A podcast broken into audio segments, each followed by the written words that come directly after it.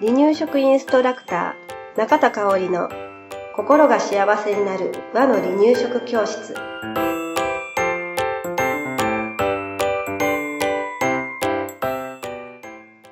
第127回です。番組アシスタントの山本智子です。よろしくお願いします。はいよろしくお願いします、えー今日はねよくある赤ちゃんのお悩みかなと思うんですけれど、うん。赤ちゃんの夜泣きうんに困ってるお母さん多いんじゃないかなとうん思います。うん、あのなので今日はね保育士目線で赤ちゃんの夜泣きうん。赤ちゃんが泣き止まない時にうんうん。どうしたらいいかなっていうことをお話ししていきたいと思います。はい。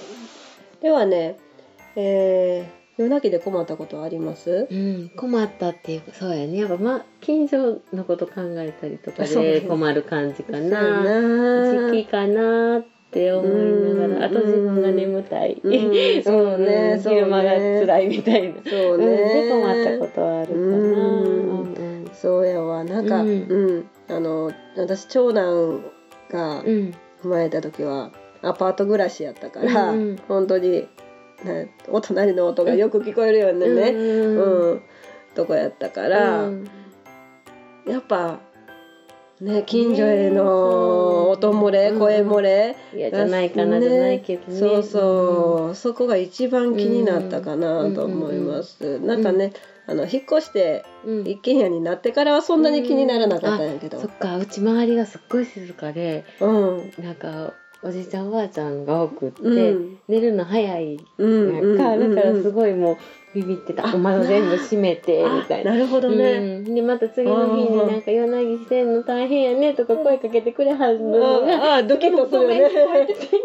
多分そんなに気にしてはらへんねんけどね近所の温人はかいね言葉やってんけうどん。でも起こしたんやなみたいな。ね。あ申し訳ないなと思っちゃうよね。うんうん、そんな夜泣きなんですけれど、はいやっぱり夜泣きが始まったらお母さんの疲労感っていうのはうん。ピークになるかなと思います、んね一日で終わればいいけど、割とこう連日でうん。泣いたりすることもあるのかなと思います、でまあね泣き始めたらお母さん一生懸命いろんなことをして泣き止ませようとすると思うのでね、だうん。まずは抱っこするだろうし、おっぱいだったりミルクだったりをうん。飲ませようと思うけれど、はい全て嫌がってのけぞって泣いちゃうと。で全然泣き止んでくれへんくて困っうんた時がうん問題だようね。ん。ね抱っこしてミルクおっぱい飲んでうん。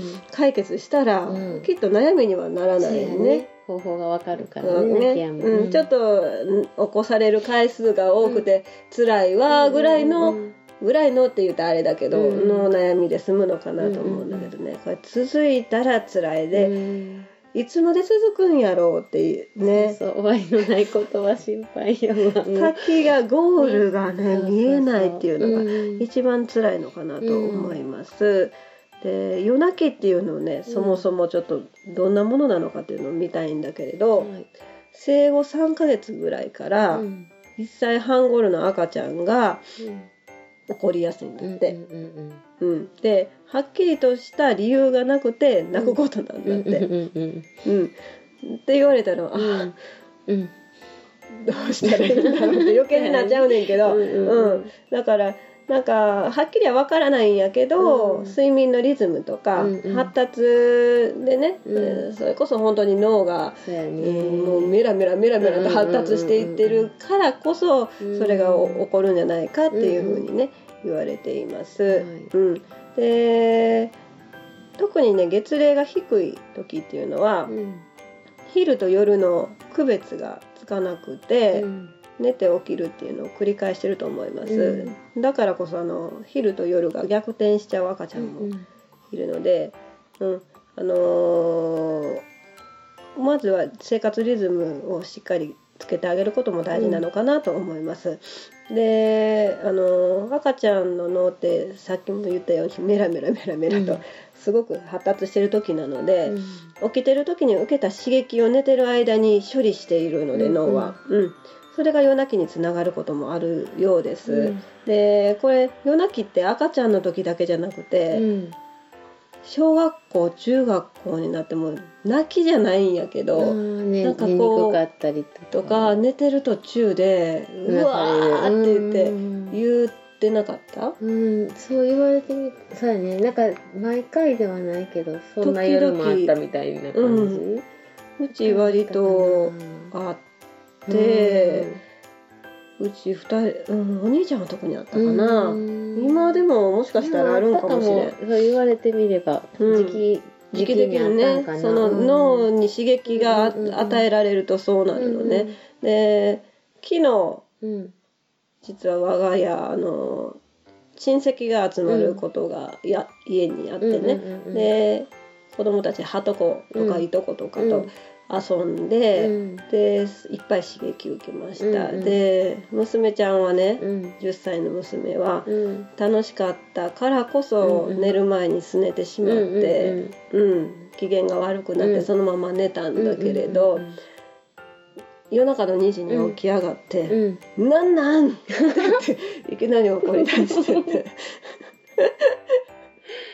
そう、ん なんかでも寝る前になんかあったりすると結構なんか夢でうなされたりそうそうそうそうそう怒ってたりするよするよねびっくりした夜中の2時に「なんなん!」っていきなり怒られて横でねうん「うんなんなん」ってなんなんこっちがなんそうそうそうそうっていうふうになんかあるから、きっと赤ちゃんもね、あの刺激を受けてるんやと思います、うんで10歳の方言葉で「なんなん」って言えるけど、あのね赤ちゃんはやっぱり泣くことで表現もしてるのでね、うん。それが泣きにつながってるのかなと思います。で夜中にあよあごめんなさい。夜泣きをした時にできる対応うんなんですけれど、うん。まあ、原因が分かってないからこそなんですが、うんはい、まずお母さんね慌てず深呼吸してゆったり対応してあげることが大事。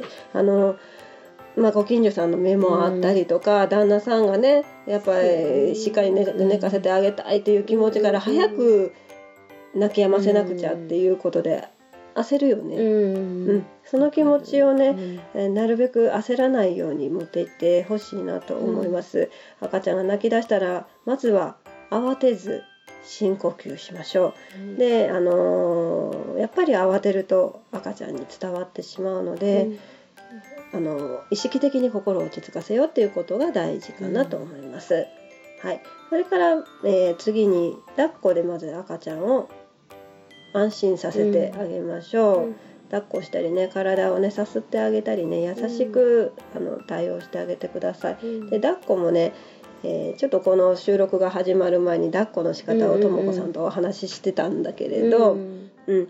あの丸くねうん抱っこしてあげると割と赤ちゃん落ち着くし、えー特に月齢のまだ低い時っていうのは、体に反射がね、まだ原子反射が残ってたりもするのでこう手足がピクッピクって動くことで赤ちゃんまたびっくりして泣くことがありますので、手足をしっかりとあのくるんであげる、うん。で手を握ってあげる足を握ってあげる、うん。優しくね。うん。うん。っていうことで赤ちゃんがね落ち着くことがうんあります。うん。うん、なんか、えー前割とこの反射が多い子うん。に抱き枕的にうんうんタオルをねくるくる巻いて、うんうんでちょっとうん抱っこさせ抱っこさせてみたのねタオルをね。うんうん寝かせあの、抱っこで寝た後にそれをして、寝かせてお布団にしてあげたのね、そしたらね、うん。割と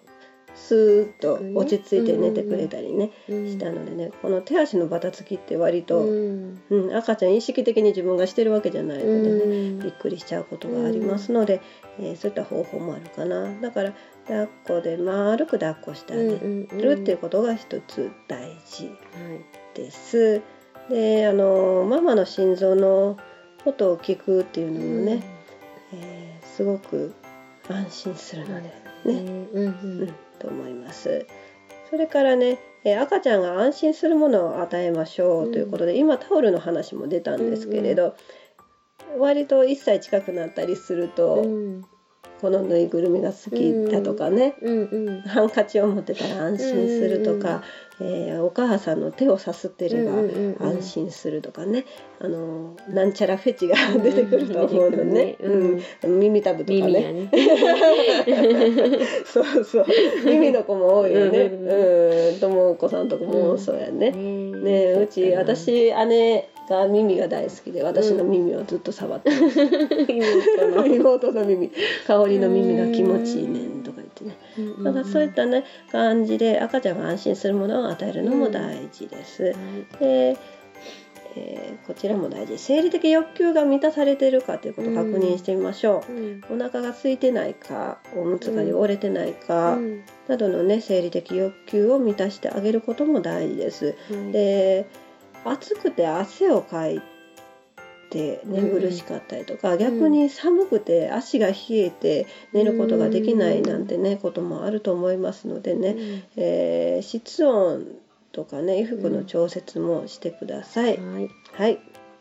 で、えー夜泣きとの向き合い方ですね。うんあのこれ大事です。うんあのママが原因ではないってことをうんね、大切にしてください。あのママが原因じゃないから自分を責めちゃいけません。うんあの多くの赤ちゃんに夜泣きがあります。うんだからね、うんあのみんなあるんだと思ってね、取り組んでみてください。うんはいそして昼間にお母さん休憩してください。うん夜泣きでね寝ることができなかったら昼間に休憩しましょう。はいでもこれね働いてるお母さんやったらちょっとなかなか難しいのかもしれないけれそうね上のど、子がねそうそういたりとかね、そうね、うん。うん。だからね、うん。でもまあもしお昼寝が10分でもうん。取れるの取れるんであればうん。ちょっとうとうとする時間をね、昼間にとってください。はい。はい、それから赤ちゃんと同じ時間に布団に入ることをうん。心がけてみましょう。うん。